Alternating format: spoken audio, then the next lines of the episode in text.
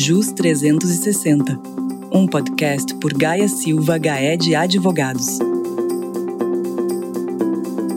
Perspectiva dos poderes judiciário e legislativo. Vamos ver o que vem pela frente em 2021? Olá, eu sou a Juliana Quadrado, a sua anfitriã aqui no JUS 360, e hoje estou acompanhada de Anete Mair, sócia e responsável por nossa unidade em Brasília, e Leandro Santos, o nosso advogado também do Distrito Federal. Leandro, Anete, tudo bem com vocês? É um prazer tê-los aqui novamente. Tudo bem, Ju, e você, como está? Tudo jóia, Ju. O prazer é nosso de estar aqui com você. E estou aqui hoje com muita satisfação de trazer um pouquinho das novidades que a gente aguarda para o ano de 2021. A satisfação é minha em tê-los aqui, nossa equipe super especializada de Brasília. E a gente sabe, todos nós iniciamos esse ano, acho que com a esperança de que as dificuldades atuais sejam superadas. A gente teve um ano de 2020 muito desafiador e no âmbito do Poder Judiciário, acho que tem muitas perspectivas né, de julgamentos para o ano de 2021. Anete, você poderia comentar um pouco mais sobre essas perspectivas nesse ano que iniciamos? Sim, Ju. Nós temos a previsão de manutenção do regime de trabalho que foi adotado durante o ano de 2020 com a pandemia porque a pandemia ainda, como nós sabemos, ela não está erradicada, né? Se aguarda inclusive a segunda onda. Então os ministros do STJ e do STF já prorrogaram até fevereiro e março o atendimento virtual. Fevereiro, o Superior Tribunal de Justiça, e março, o Supremo Tribunal Federal. Então nós sabemos que até março o STF vai continuar com atendimento remoto, os julgamentos, tanto em sessões ordinárias quanto extraordinárias, continuarão por videoconferência, que é aquela sessão ao vivo em que o advogado pode sustentar ao vivo mas também haverá manutenção do plenário virtual, em que nós já comentamos em outro encontro nosso que o plenário virtual, o advogado ele pode mandar a sustentação oral, mas essa sustentação é um vídeo gravado, não é uma participação ao vivo do advogado. infelizmente, essa modalidade de plenário virtual vai se perpetuar. E a modalidade por videoconferência, que é a transmissão síncrona daquele julgamento, também vai continuar pelo menos até fevereiro no STJ e até março no STF. Entendi, Anete. Acredito que enquanto não tivermos aí uma vacina, né, distribuída a nível nacional, acho que tudo continua ainda neste formato online. E sobre os julgamentos de casos relevantes agora em 2021, quais são as expectativas nesse sentido? Ju, a gente tem vários julgamentos que já estavam pendentes e houve pedido de vista, temos julgamentos que já foram pautados, sobretudo no STF, porque o STF ele já divulgou o calendário de julgamentos para o primeiro semestre de 2021. Casos que imaginávamos que estaria na pauta, como por exemplo o CMS, base de cálculo PIS/COFINS, não está nesse primeiro semestre de 2021 até o presente momento, mas existem outros casos interessantes que já foram pautados. Eu não vou falar em datas de todos eles, mas só para te dar um exemplo, agora, dia 4 de fevereiro, nós vamos ter o julgamento de duas ações diretas de inconstitucionalidade que falam sobre um tema badaladíssimo, que é a tributação sobre software.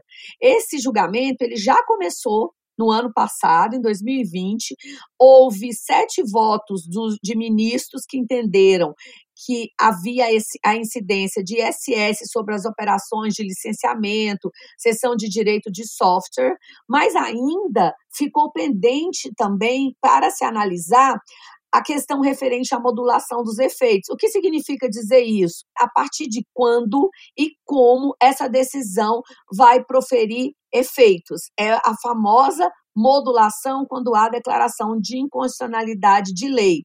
Então, há, o ministro Toffoli ele levantou a questão da necessidade de votos de dois terços dos membros para se confirmar essa modulação. Então, é um julgamento extremamente aguardado e que vai ser agora um dos nossos primeiros.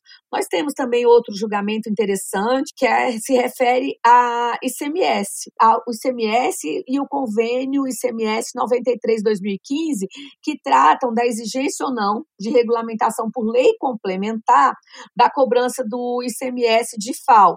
Então, hoje, nós já temos nesse julgamento dois votos favoráveis ao contribuinte e a continuidade do julgamento vai se dar agora também no iníciozinho de fevereiro.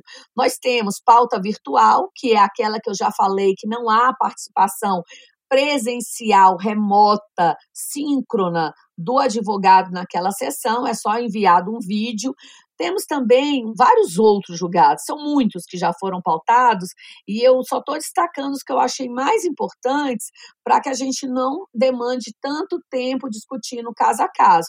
Mas tem vários casos de CMS, eu posso citar mais dois, só para a gente lembrar vamos ter um julgamento de CMS em operações interestaduais, em que se questiona justamente a mudança da base de cálculo do CMS sobre aquelas operações comerciais entre estados e Distrito Federal.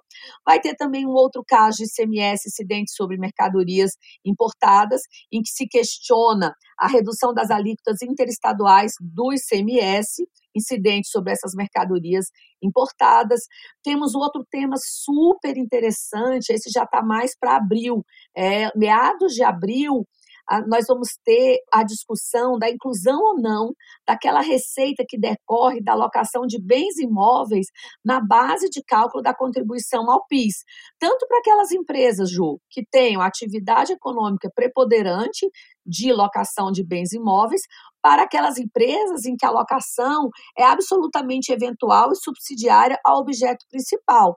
Nesses dois casos, vai ser julgado pelo Supremo se essa receita decorrente da locação desses bens imóveis, eles devem ou não integrar a base de cálculo do PIS e da COFINS, porque há a possibilidade, uma vez julgando essa matéria em relação ao PIS, estender o entendimento firmado também a COFINS. Um outro julgado que também é interessante, eu gostaria de ressaltar, é a competência da Justiça Federal para analisar a ação rescisória. A ação rescisória é aquela ação que desconstitui uma decisão transitada em julgado. Então, aqui vai se discutir qual a amplitude da competência da Justiça Federal para julgar essas ações rescisórias de interesse da União. A tese que se julga e que está se propondo é que a Justiça que prolatou a decisão que a parte que a União pretende rescindir é que deve ser a justiça competente para desconstituí-la vai ser um julgamento importante e que nós vamos estar acompanhando de perto diante da relevância. Também vai ser julgada a questão da fixação da alíquota ao SAT a partir daqueles parâmetros que estão estabelecidos por regulamentação do Conselho da Previdência Social. Também outro julgamento interessante é a constitucionalidade ou não da contribuição de intervenção no domínio econômico sobre aquelas remessas ao exterior. Então, Ju, você pode perceber que nós já temos a pauta preparada pelo Supremo para esse primeiro semestre e eu fiz alguns destaques, mas obviamente nós temos vários outros julgados. O STJ, por sua vez, ele ainda não divulgou a pauta, mas há uma expectativa que também nesse primeiro semestre o Superior Tribunal de Justiça julgue interessantes casos em matéria tributária. Nós vamos estar acompanhando e aguardando e dando notícias nos nossos próximos encontros. Nossa, Nete, começo de ano bem movimentado no STF, não? Verdade, Ju. Agora, sobre aqueles julgamentos relevantes que já iniciaram em 2020 e ficaram pendentes de conclusão, tem algum caso ou alguns casos que você destacaria? E, além disso, há a expectativa de retomada e conclusão desses julgamentos agora, em 2021? Há expectativa de retomada de julgamentos para que seja concluído agora, em 2021, que são aqueles casos que estão com pedido de vista de algum ministro que, durante a votação, houve por bem pedir vista do processo por não se considerar apto a votar naquele momento. Um caso que eu citaria, e que também é de grande importância, refere-se à possibilidade ou não do Supremo modular as suas decisões. E nós sabemos que modular significa dizer quando e como aquela decisão proferida pelo STF produzirá efeitos. Aquela decisão produzirá efeitos a partir do trânsito, a partir de um outro momento, não abrangerá contribuintes, por exemplo, que não ingressaram com a ação. Eles vão discutir isso, é um julgamento que já começou. Nós temos só um voto do antigo ministro Sepúlveda Pertence, Aí esse voto do ministro pertence, Ju, ele está no acervo do ministro Toffoli e os outros ministros com seu voto pendente para que profiram o seu entendimento. Hoje esse processo se encontra com um pedido de vista do ministro Alexandre de Moraes. Nós não temos a data de quando esse julgamento vai ser retomado e se vai ser retomado nesse primeiro semestre, mas é uma expectativa. Um outro caso importantíssimo e de grande expectativa também, e que a votação hoje está empatada em 3 a 3, é a discussão referente à inclusão ou não do ICMS na base de cálculo da contribuição previdenciária sobre a receita bruta, daquela conhecida CPRB. Aqui é um julgamento aguardadíssimo, porque, como eu disse, hoje nós estamos com empate, mas de igual modo também não temos uma previsão específica da data para esse julgamento. Um outro também vai discutir a constitucionalidade da contribuição de intervenção no domínio econômico, que é destinada ao INCRA.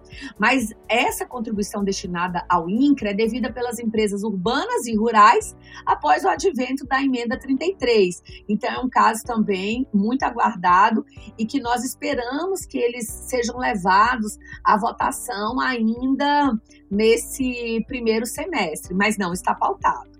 Eu acho que seriam esses, Ju, os casos que eu gostaria de destacar, que tiveram seu julgamento iniciado e houve pedido de vista. Mas, como eu disse, apenas destacar esses casos, porque há vários outros em que houve pedido de vista de ministros diversos e podem ser levados durante o ano de 2021. Legal, Anete, obrigada por trazer essas informações. Agora vamos falar sobre o Poder Legislativo Federal. Leandro, agora aqui com você. Você poderia dizer quais são as perspectivas para esse ano legislativo de 2021? É verdade, Jô. Inicialmente, preciso dizer é, que as sessões virtuais e as votações por meio do sistema de deliberação remota serão muito provavelmente prorrogadas na Câmara e no Senado em razão das medidas de distanciamento social que foram adotadas no início de 2020 como forma de combater a Covid-19, isso porque a pandemia permanece e ainda há indefinição acerca da vacinação. Por outro lado, há outra definição muito mais complexa que certamente repercutirá até o final de 2022, que é sobre a eleição dos membros das mesas da Câmara e do Senado. No final do ano passado, de 2020, o STF, por maioria, aplicou o texto constitucional e manteve a proibição de reeleição para membros das mesas diretoras da Câmara e do Senado para o mesmo cargo dentro da mesma legislatura. Então, agora, no início de fevereiro, haverá eleição tanto na Câmara quanto no Senado para definição desses cargos. E dentre esses cargos, o mais importante é o de presidente dessas casas. Exatamente porque o presidente é quem controla as sessões e controla o conteúdo, aquilo que será apreciado no plenário dessas casas. Essas eleições para cargos das mesas diretoras da Câmara e do Senado, elas são cruciais para a retomada da agenda de reformas que são essenciais ao país. E a depender do perfil do membro eleito em cada caso, nós poderemos ter uma perspectiva de maior ou menor engajamento nessa agenda de reforma essencial. Legal, Leandro. E quais são as propostas legislativas mais relevantes em andamento no Poder Legislativo Federal? Você poderia citar algumas delas? Ju, ditas essas perspectivas iniciais acerca das presidências da Câmara e do Senado, é, é preciso afirmar que as propostas legislativas mais relevantes elas estão ligadas a aspectos essenciais do Estado brasileiro, como, por exemplo, a tributação. Estão, por exemplo, em andamento três projetos mais relevantes que discutem a tributação, a reforma tributária no país. São eles a PEC 45, que propõe a substituição de cinco tributos por um tributo do tipo IVA, Imposto sobre Valor Agregado, que levaria o nome de Imposto sobre Bens e Serviços, e substituiria, por exemplo, IPI, PIS e COFINS, ICMS e ISS além de criar também um imposto seletivo de competência federal. Os defensores dessa PEC 45 afirmam que o projeto mantém a autonomia dos entes federados, da União, dos estados, do DF e dos municípios. A alíquota desse IBS proposto na PEC 45 seria o resultado da soma de três alíquotas, isto é, previsto a alíquota referente à União, aos estados e DF e aos municípios. A soma dessas alíquotas seria o total cobrado do contribuinte. E, por outro lado, há um aspecto muito importante, porque essa PEC 45, ela veda, ela proíbe a concessão de benefícios fiscais. E, nesse aspecto, há uma indefinição, porque muitos contribuintes investiram grandes montes de dinheiro em projetos econômicos que já estão em vigor em todo o país, já estão funcionando e não se sabe exatamente como que eles, como ficaria a situação de cada um deles diante de uma legislação que altera a relação Estado-contribuinte e passa a proibir a concessão de incentivos fiscais, ou seja, haverá respeito às situações já estabelecidas ou haverá uma mudança de paradigma? Outro projeto é a PEC 110 que tramita no Senado Federal. Essa PEC 110, ela propõe a substituição de nove tributos por um IBS, um imposto sobre bens e serviços, também do tipo IVA. E ela propõe a substituição, por exemplo, do IPI, do IOF, do PIS, PASEP, da COFINS, CID Combustíveis, Salário Educação, ICMS e ISS. Os defensores dessa proposta afirmam que ela traz maior uniformidade nacional, tendo menor diferenciais de alíquotas. Enfim, se teria uma alíquota única para vigorar em todo o país sobre diversas operações. Seria uma alíquota padrão. E, diferentemente da PEC 45, esta PEC 110, ela autoriza a concessão de benefícios fiscais. Por fim, ainda sobre a reforma tributária, eu destaco o PL 3.187 de 2020, que foi de iniciativa do governo federal, que propõe a substituição do PIS e da COFINS e cria a contribuição sobre bens e serviços, a CBS. Esse projeto ele cria uma alíquota única de 12%, com algumas exceções. E os defensores, ou seja, a ala governista, alega que não haveria aumento de carga tributária, apesar de alguns setores sofrerem com aumento já identificado na leitura inicial do projeto. Além disso, o projeto também prevê a responsabilização das empresas de marketplace caso o vendedor não recolha os tributos. Marketplaces são as estruturas online, as lojas online, criadas por meio do qual diversos vendedores aderem àquela plataforma que tem capilaridade, grande capilaridade, e elas vendem os seus produtos e serviços através daquela plataforma. Ou seja, se aquele vendedor não recolheu o tributo, o dono da plataforma passa a ser responsabilizado. Seria uma previsão expressa nesse projeto.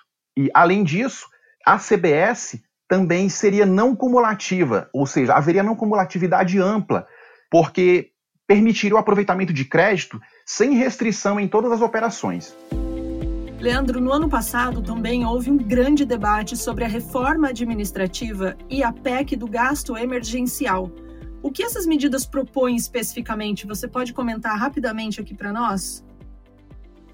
Sim, Juliana, é verdade. Essas propostas, elas tiveram grande repercussão no ano de 2020, especialmente em razão da crise econômica causada pela pandemia do Covid-19. Essa PEC da reforma administrativa é uma proposta de emenda à Constituição, pretende alterar a Constituição em relação a diversos dispositivos relacionados a servidores públicos e empregados públicos, e modifica a organização da administração pública brasileira. Isso em relação à União, aos estados, ao DF e aos municípios. E é exatamente porque o gasto com o pessoal é o maior gasto dos entes políticos brasileiros. Então, a ideia é dar logo de início uma ampla reforma administrativa com efeitos, inicialmente, para o futuro, mas há grupos que discutem a aplicação imediata, isto é, que atinja inclusive os servidores públicos e empregados públicos que já estão trabalhando na administração.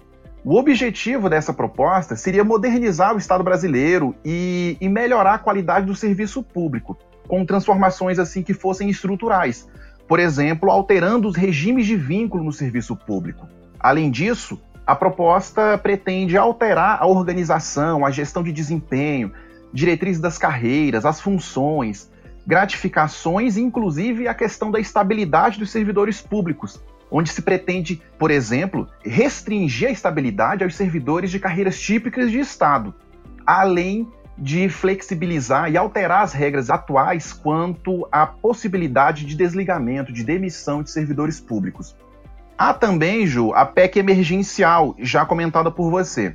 Essa PEC, ela pretende alterar de forma permanente o texto da Constituição Federal para poder dispor sobre as medidas emergenciais adotadas pelo governo federal no ano de 2020 sobre o controle do crescimento das despesas obrigatórias e do reequilíbrio fiscal no âmbito do orçamento fiscal e da seguridade social da União, além de dar outras providências. Essa proposta, ela institui mecanismos de ajuste fiscal para a União caso as suas operações de crédito excedam a despesa com capital, ou para os estados e para os municípios, caso as despesas correntes superem 95% das receitas correntes desse ente. E prevê também que lei complementar possa dispor sobre a sustentabilidade da dívida pública, sobre os limites das despesas e as medidas de ajuste fiscal. Ela também propõe a modificação das medidas para cumprimento dos limites com despesa de pessoal previstos em lei complementar, que hoje, apesar de já existirem, são rotineiramente descumpridos pelos entes da federação. Ela modifica também, ela veda a autorização de pagamento retroativo de despesas com pessoal por exemplo, por mais absurdo que seja, ainda existem, por exemplo, leis que dão reajustes salariais para algumas carreiras no setor público com vigência retroativa. Esse projeto também determina a reavaliação periódica dos benefícios tributários, creditícios e financeiros concedidos por todos os entes, União, Estados, DF e municípios, e proíbe, a partir do ano de 2026, a ampliação da concessão de benefícios fiscais já concedidos caso estes ultrapassem 2% do PIB, do Produto Interno Bruto brasileiro. Leandro, sem dúvida, então, são duas reformas muito importantes. Agora, tem alguma previsão de quando elas serão analisadas e votadas no Legislativo Federal?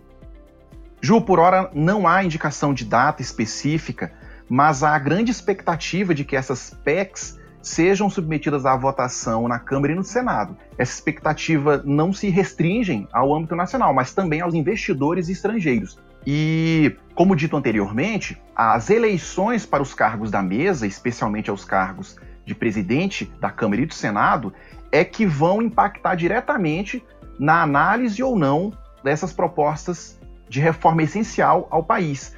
Porque, como dito, a depender do perfil do eleito, haverá maior ou menor engajamento.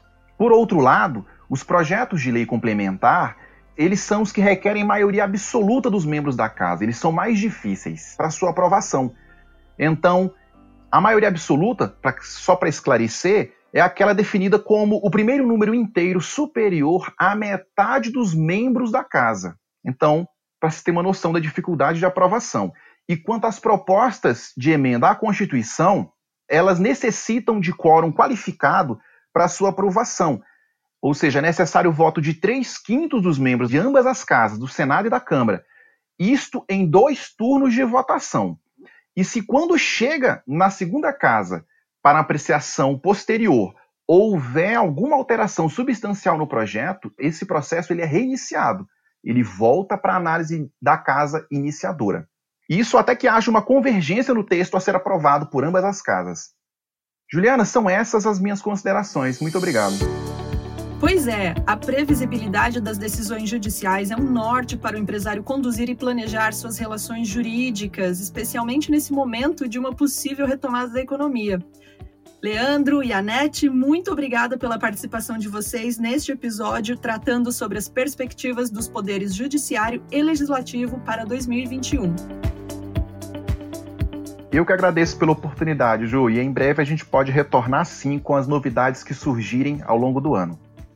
Ju, eu também que agradeço mais essa oportunidade e é muito bom estar aqui com você no iníciozinho do ano, estar com os nossos ouvintes, agradecendo a cada um deles e desejando a todos um excelente ano de 2021, que possamos crescer como pessoa, como país, como uma sociedade economicamente viável. Esses são os meus votos para esse ano de 2021, já que estamos no início do ano. E como o Leandro já ressaltou também, muitas novidades certamente ocorrerão no decorrer do ano e nós vamos sempre estar aqui com você para manter o nosso ouvinte atualizado e é o nosso ouvinte que faz tudo isso acontecer, nos ouvindo, nos acompanhando, é, comentando o que tem achado dos nossos comentários. Isso sempre é muito importante muito engrandecedor. Muito obrigada. E você, gostou do tema? Quer saber mais? Visite gsga.com.br ou nosso perfil no LinkedIn ou o nosso canal no YouTube. Até o próximo JUS 360.